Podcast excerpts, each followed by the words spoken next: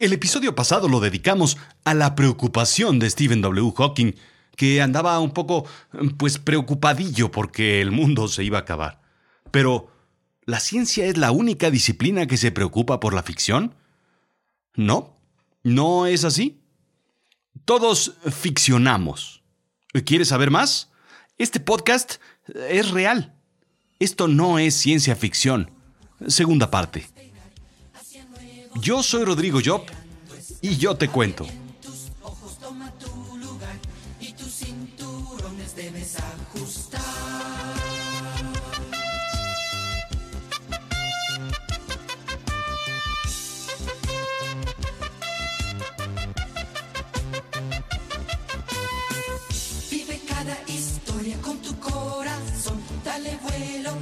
Tu imaginación. Odisea, burbujas, vamos a Bienvenidos a Sulchiclamino, la realidad de lo absurdo. Hablemos pues de más ciencia ficción. La Real Academia de la Lengua Española define ficción como clase de obras literarias o cinematográficas, generalmente narrativas, que tratan de sucesos y personajes imaginarios. Una definición un tanto corta desde mi punto de vista. Carlos Gollum de Gortari, My precious. expresidente de México de 1988 a 1994, ilustra los falsos señalamientos sobre su supuesto omnipoder, a los cuales él es víctima, con el término política ficción. Salinas señalaba, me usan como cortina de humo para evadir temas de fondo. Mi agenda es la batalla por las ideas y el trabajo social. A los candidatos les interesa la próxima elección. A mí me interesa la próxima generación. Carlos Ahumada, política ficción. Complot, política ficción. Revelar investigaciones truncas genera la política ficción y fabrica que el complot, que la impunidad, que la alianza, que estar en la reunión, política ficción. Para lo mismo, todo es política ficción. La política ficción. Trump lo llama fake news. Para mi madre era lo que se resuelve con una buena lavada de boca con jabón. Estamos en realidad entrando en una era en la que las mentiras políticas son tan justificables como una obra literaria completa, donde la política se topa con la ciencia ficción. Pero no solo los científicos y ahora los políticos, como podemos ver, mezclan la academia y su intelecto de estudios con la ficción. La religión también lo hizo. Y fue una idea millonaria. Según la revista Time, fue más o menos por ahí de 1954, en febrero 18, donde L. Ron Hubbard logró concluir sus investigaciones que tres años antes le había permitido contactar, medir y aportar los medios para experimentar el alma humana. Más o menos en esas fechas se había ya intentado explicar un poco sobre la cienciología. La cienciología es aquello en lo que está metido Tom Cruise. Según ellos mismos, del latín scientia, conocimiento, y logos, estudio. Es el estudio entonces del conocimiento. Es el estudio de todo, según ellos. De nuestra familia, de nuestros amigos, del mundo, del universo, de Dios, de nosotros mismos. El estudio de la verdad. Está conformada por más de 11.000 iglesias en 184 países. Son tan, pero tan fregones que tienen iglesias en seis continentes. ¿Qué óvole? Esto es dato real. La gran propuesta de Hubbard fue incorporar la auditoría dianética mediante la utilización de un aparato llamado electropsicómetro o e-meter, para simplificar. Es algo así como un detector de mentiras. Es como una ida a Garibaldi, para que me entiendas, pero con Arjona. Ya sabes, en, en donde el norte es el sur y todo eso que le encanta. Los aparatos de toques miden la electricidad del cuerpo en vez de dar toques. Hay que estar sobrio en vez de estar borracho. La música es calmada y no es de mariachis. Y los baños, los baños están limpios. No hay más que decir.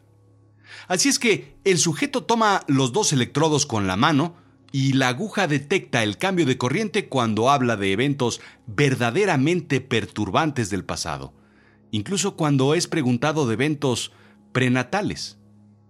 Lo interesante es que cuando Hubbard utilizaba el equipo preguntando sobre aquellas cosas que habían pasado en otro planeta, la aguja se movía como loca.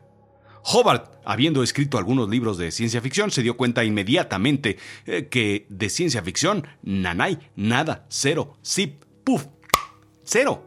Todo era realidad. Así es que, más o menos para que te ubiques, esta es la historia.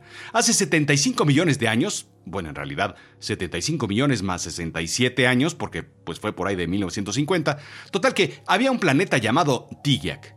Habían también unos 90 planetas en el sector llamado la Confederación Galáctica.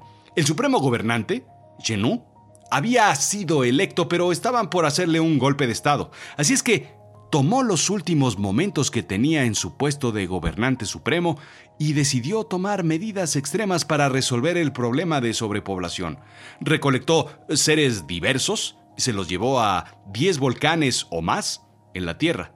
Los tiró dentro de los volcanes y esos seres, destruyendo sus cuerpos mientras se unían unos a otros como muéganos o como mazacotes, hicieron una revuelta y ¡pum! Al explotar se conjuntaron con nosotros y pues están por aquí viviendo y conviviendo con nosotros. Las locuras de Hubbard. Viene más del plano de la ciencia ficción que del plano espiritual. Pero déjame corregir. Viene más del plano económico que del plano espiritual o literario. Se le atribuye la frase, si quieres ser millonario, entonces funda una religión. Indica Forbes Magazine la iglesia de la cienciología pasa de la ciencia ficción a la religión ficción a las finanzas ficción. Al ganar sobre todo un estatus de excepción de impuestos en el IRS, en el Internal Revenue Service de los Estados Unidos, es decir, Hacienda, pues, por haber sido reconocido como una institución religiosa y de caridad. Esto significa... Sí, lo pensaste bien. ¿Caching? Según Jeffrey Agustín, para The Scientology Money Project, la Iglesia, señal internacional de comillas, tiene un valor en libros de 1.750 millones de dólares, de los cuales más o menos 1.500 millones están atados a bienes raíces. No olvidemos que se encuentran en Hollywood. Anualmente recibe aproximadamente 200 millones de dólares de ingresos. Es, digamos, como rezarle a los buitos de Sanborns, o venerar los racks y ganchos de Sara. O tal vez rezarle a San Apple o ponerle una velita al arcángel Steve Jobs. Finanzas ficción, sumamente reales en este caso. Esa es la delgada línea gris en donde la religión ficción se convierte en economía ficción. Con un objetivo inteligente pero plenamente de entretenimiento, Paul Krugman, Premio Nobel de Economía 2008, escribe en 1978 un artículo titulado La economía del comercio interestelar, en el cual describe con un análisis serio un tema que hasta entonces era ridículo. El Dr. Krugman, fanático de la ciencia ficción, plantea una teoría económica completa con un análisis matemático profundo y premisas relativistas. En materia simple, el modelo contesta la pregunta, ¿cómo deben considerarse los precios, los costos de los insumos, las tasas de interés en el comercio en naves interestelares en dos planetas alejados cientos de años luz? La relatividad, según Krugman, dice que puedes mantener tus rosas frescas para un pedido a Alpha Centauri, pero tus primeros clientes estarían muertos para cuando llegues. La comunicación es más rápida que el transporte cuando éste no es a la velocidad de la luz, por lo cual la transacción puede llevarse a cabo. Pero la entrega, la entrega debe hacerse con transportación solo de ida, pues el regreso puede complicar la operación, los tiempos, los costos. Total que, con traslados largos, las tasas de intereses y otros factores económicos pueden verse afectados en el espacio-tiempo a menos de que los planetas entre los cuales se negocie estén más o menos en la misma dirección de expansión del universo. Solo así tendrás tiempo relativamente estable para ambos puntos. ¿Sí me entendiste? Total que sí se puede, pero puede ser complicado, pero todavía no metas todo tu dinero ahí. Más vale que inviertas mejor en un filtro purificador de agua de esos de la tele. Ahí sí te vas a ahorrar dinero. En fin, tal vez sea muy pronto para analizar este punto. Lo absurdo es que es precisamente tener dos o tres horas de ocio en tu fin de semana y ponerte a resolver un modelo matemático, económico y físico complejo por gusto propio. Un estudio de Pew Research habla sobre las tecnologías del futuro. Anticipándome a su lectura, me imagino claramente todo lo que leemos en libros de ciencia ficción y vemos en las películas futuristas. ¿O no? Esto es finalmente lo que más moldea nuestra percepción sobre el futuro. Poco tiempo invertimos pensando en cómo será el futuro. Tal vez, si acaso, un rato con las comadres anticipando cómo estará el dólar los próximos meses, o con los compadres intentando anticipar la quiniela godines de la oficina. Hasta ahí llega el análisis cotidiano del futuro. Estos son los resultados que arroja el estudio. Primero, la buena noticia. Los americanos piensan de una forma positiva la utilización de los nuevos desarrollos tecnológicos. 59% piensan que mejorará nuestras vidas, mientras que el 30% piensan que harán un retroceso. Yo me imagino que estos últimos son los nostálgicos que extrañan su Ford Galaxy y la banda reductora de grasa en vez de ir al gimnasio. Pero aquí se pone buena la cosa el 81%, 81% esperan que en los próximos 50 años los órganos humanos serán em, cultivados. Sí, cultivados en un laboratorio. 51% esperan que las computadoras sean capaces de crear arte indistinguible del creado por el humano. Por otra parte, solo 39% piensan que en 50 años ya habrá sido creada la teletransportación y uno de cada tres piensa que los planetas serán colonizados en este lapso. Solo el 19% piensan que los humanos habrán podido controlar el clima. 66% piensan que sería un cambio para empeorar el alterar el ADN de sus hijos para producir generaciones más listas, más sanas o más atléticas. Igual la idea de desarrollar robots para que se encarguen de nuestros viejos y de la gente con deficiencias en salud. Misma proporción piensa que es mala idea el dar permiso a drones comerciales que estén volando por doquier. El 53% de la gente piensa que un cambio para empeorar sería el usar implantes u otros artefactos constantemente que nos muestren información sobre el mundo. Si con Facebook y con Twitter estamos como zombies caminando por la calle, imagínate con implantes de información en la cabeza, en los ojos, en la nariz o en otro lado. El 50% de la gente está interesada en los autos que se manejan solos, pero solo el 27% está interesada en implantes cerebrales para tener más memoria o capacidad analítica.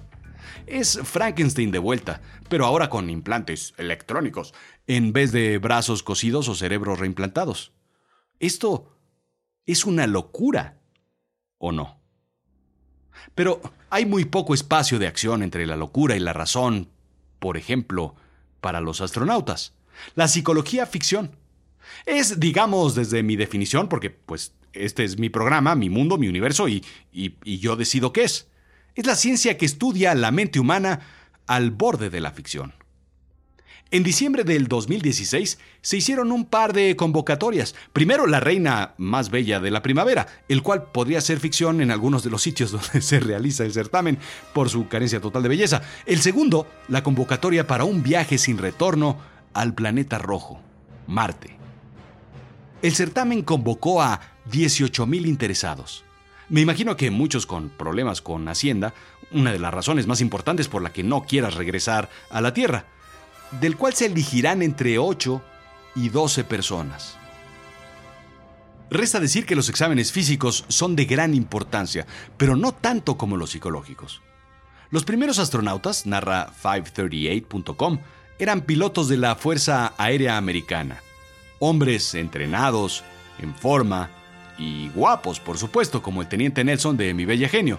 Gente que fuera capaz de aguantarlo todo.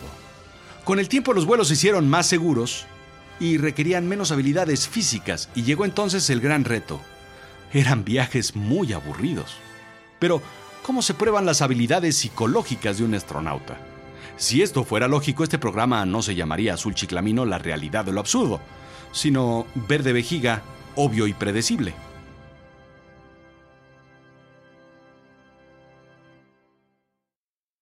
La Agencia Espacial Japonesa pone la prueba del origami, hacer mil figuritas con papeles muy pequeños.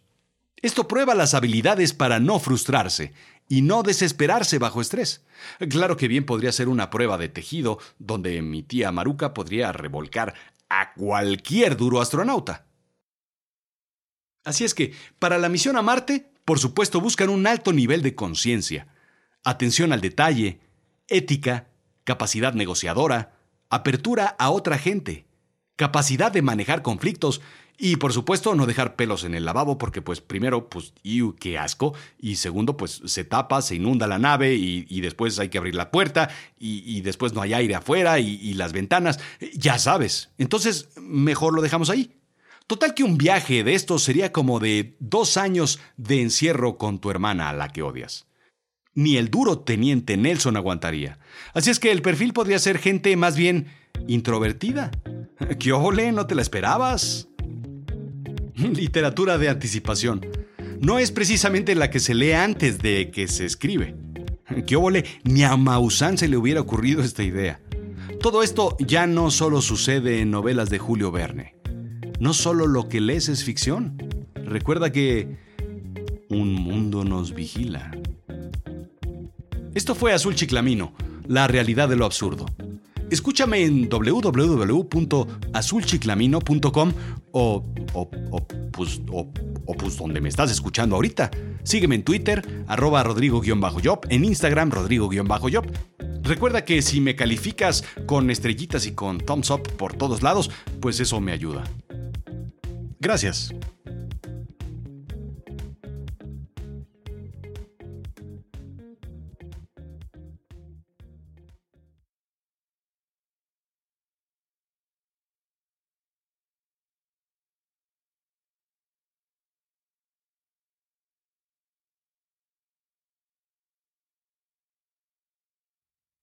Por cierto, si no te enteraste, ahí te va algo sobre ciencia ficción. Vader es el papá de Luke, la caja contiene la cabeza de Gwyneth Paltrow, Soylent Green is People, Bruce Willis está muerto, Norman Bates es su madre, DiCaprio es el paciente y no el policía de la isla. Ah, y Diana Salazar soñó su propia reencarnación. El que entendió, entendió.